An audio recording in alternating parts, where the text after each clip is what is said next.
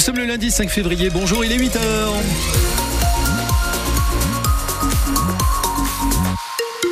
C'est peut-être la purée de poids chez vous. Il y a beaucoup de brouillard. Hein. C'est la tendance euh, d'une part euh, du nouveau bulletin météo qui est tombé sur nos écrans il y a quelques minutes, mais c'est aussi ce que vous nous dites chez vous via la page Facebook France Bleu Béarn Bigorre. Celui qui va oser euh, son billet d'humeur dans 10 minutes, le billet poil à gratter de la rédaction, c'est Daniel Corsan qui nous le présentera. Mathias Kern dans ce journal de 8 heures, l'heure de vérité pour François Bayrou. le tribunal de Paris doit se prononcer aujourd'hui sur le sort du maire de Pau, président du Modem dans l'affaire des assistants d'eurodéputés poursuivis pour détournement de fonds publics. Le procès s'était tenu en, octobre et en novembre dernier. Ce matin, c'est donc l'heure de la décision. Un des enjeux à Pau, c'est de savoir si une peine d'inéligibilité est prononcée contre lui. Le maire restera-t-il le maire? Qu'en pensent d'ailleurs les Palois? Je pense qu'il ne sera pas du tout euh, puni et que ça va continuer. Je pense que M. Bérou, il va bien s'en tirer une fois de plus. Rien que le fait qu'il y ait un procès, normalement, il devrait se mettre euh, en retrait. Qu'il y ait des gens qui soient mis en cause et qui, qui se présentent euh, dans la vie publique, c'est pas, pas normal. En vrai, c'est comme ça partout. Bah, c'est peut-être un problème pour son avenir politique personnel, mais pas pour la ville de Pau. Il est accusé de quelque chose qui ne concerne pas véritablement la ville de Pau, ça concerne son intégrité. Donc je ne pense pas que les Palois lui en tiennent rigueur. J'avoue que pour moi, c'est rien du tout. Je n'ai pas soutenu particulièrement Bayrou, mais c'est quand même un des moins mauvais de la clique à, à Macron. François Bayrou était poursuivi avec dix autres prévenus dans ce dossier. La décision attendue donc à 10 heures ce matin au tribunal de Paris. François Bayrou qui a fait savoir qu'il serait présent tout à l'heure. Gabriel Attal face à sa première motion de censure tout à l'heure également. Une motion venue de la gauche après son discours de politique générale. Sans grand risque a priori pour le Premier ministre puisque droite et extrême droite n'ont pas l'intention de la soutenir.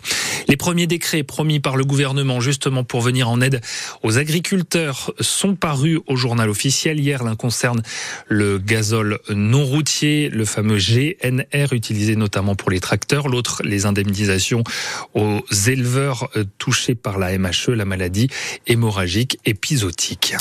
Une auxiliaire de vie jugée cet après-midi à Pau. On lui reproche d'avoir détourné de l'argent, 223 000 euros en tout prix des comptes de la vieille dame dont elle s'occupait. La victime avait 95 ans quand cette affaire a éclaté durant l'été 2022. Elle est décédée en fin d'année dernière. Après les coups de feu à Oloron vendredi après-midi, la garde à vue du jeune homme de 19 ans interpellé a été levée en raison de son état psychiatrique, le tireur présumé qui avait fait euh, deux blessés. Après l'agression de la gare de Lyon à Paris samedi, la garde à vue de l'assaillant a repris hier soir. Là aussi, elle avait été levée pour des raisons psychiatriques. Sur des vidéos TikTok publiées ces derniers mois, l'assaillant de nationalité malienne semble en vouloir à l'Occident et plus précisément à la France, mais pour autant, pour le moment, la piste terroriste n'est pas privilégiée.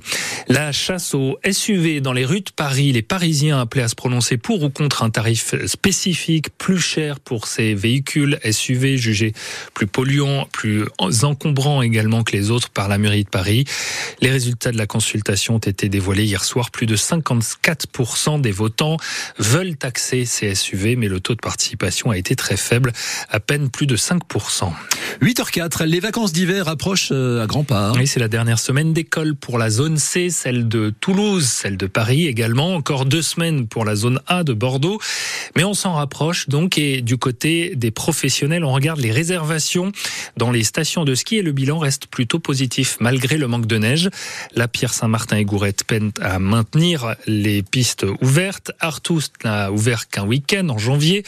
En mode hiver, ça va un peu mieux du côté des Hautes-Pyrénées, à Cotteret par exemple. Euh, Dorian Noyer le directeur général du tourisme, et il se félicite d'ailleurs d'attirer aussi des Béarnais. On a eu la chance d'avoir euh, cette neige du mois de novembre et puis un peu en janvier qu'on a pu euh, préserver. On a passé euh, des vacances de Noël où on fait plus 30, plus 40% sur la première et deuxième semaine. Et il y a encore une belle fréquentation. On fait notre meilleur mois de janvier jamais fait. Après, c'est vrai qu'on a du report d'une clientèle, on va dire journalière, qui elle ben, vient plus facilement chez nous alors qu'habituellement elle joue la carte de la proximité et des stations du Berne. Une des particularités de, de Cotteret, c'est qu'on est un village avec une vie vraiment hors ski. Donc les gens annulent pas forcément parce qu'ils n'ont pas forcément skié.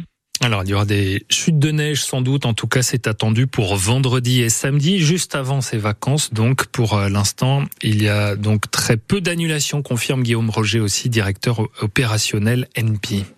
Alors pour l'instant, ils gardent leur séjour. Il y en a certains qui nous demandent voilà s'il y a des dispositifs euh, pour annuler euh, leur séjour ou se faire rembourser les forfaits. Mais euh, pour l'instant, ils sont encore confiants et voilà, on les rassure en leur disant que potentiellement cette chute de neige annoncée pour le 9 et le 10 pourra faire en sorte que ça se passe bien. Alors la première semaine de février, euh, on est à 70% de, de, taux de remplissage. Ensuite, les deux autres semaines, là on est à 98 et 95% de taux de remplissage. Et la dernière semaine où il y a Nantes euh, qui est tout seul, on est à 72% de taux de remplissage. Et voilà, et les vacanciers de février qui sont pour l'instant pas apeurés et qui ont envie, je pense aussi, de passer des, des vacances euh, dans la nature. Des propos recueillis par Fanny Narvart. En rugby, la section paloise qui recule encore au classement, 9e euh, désormais du top 14. Hein. Quatre défaites d'affilée, série en cours pour les Béarnais. La saison avait commencé sur les chapeaux de roue, mais là, la section est, est clairement dans le dur. Et on en parle ensemble, Eric. La situation est-elle préoccupante? Oui, eh ben vous venez nous le dire tout simplement au 05 59 98 09 09. Vous prenez la parole et on vous la donne d'ici quelques instants. On ouvre le débat à 8h15 avec notre invité Pierre Laure, directeur général de la section paloise. Cette situation, en tout cas, ça fait forcément râler les joueurs. Le, trois le troisième ligne, Beka Gorgadze. On a fait les choses merveilleuses comme ça au hameau. Donc là, deux défaites à domicile alors que jusqu'à La Rochelle, on défendait nos valeurs ici. C'est en train de nous s'échapper. Donc euh, comment on peut accepter ça euh, chacun de nous? C'est la question qu'il faut qu'on se pose et savoir euh, qu'est-ce qu'on a envie de faire, comment on a envie de finir euh, la saison. Parce que là, un point sur 20 possible euh, dans quatre derniers matchs, c'est juste pas acceptable. Le centre Nathan Decron est sur la même ligne. La section est en train de gâcher son très, très bon début de saison. Là, très clairement, on se met dans la merde. Enfin, voilà, on perd deux matchs à domicile. On en a gagné qu'un à l'extérieur. Il nous reste euh, plus de déplacements que de réceptions. Donc oui, forcément, on se fout des bâtons dans les roues. Donc euh, ça va être à nous d'aller récupérer ces points à un moment ou à un autre si on veut continuer à, espérer. On va partir en vacances euh, la tête pas libre. C'est dommage parce qu'il y en avait besoin. Je ne cherche pas d'excuses, mais voilà, que chacun récupère, déconnecte un peu. Et par contre, dès qu'on va se retrouver, ben voilà, se retrouver avec une envie de mieux faire et de grandir ensemble. Parce que là, pour l'instant, on, on grandit pas.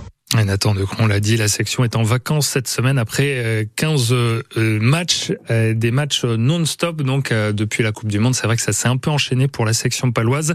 On en reparle dans un instant. Donc 05 59 98 09 09. Vous nous appelez pour vous exprimer. Cette situation est-elle préoccupante ou non selon vous? Et puis on parle de ce bon résultat de Teddy Riner à quelques mois, six mois des Jeux Olympiques de Paris. Il est toujours là, Teddy Riner. Il a encore fait un grand coup à 34 ans envoyé un message sérieux à tous ses adversaires. Il l'a emporté au Grand Slam de Paris, hier considéré comme le plus grand tournoi du monde en, en judo. Teddy, Teddy Riner, donc, qui continue de se préparer pour les JO de Paris 2024.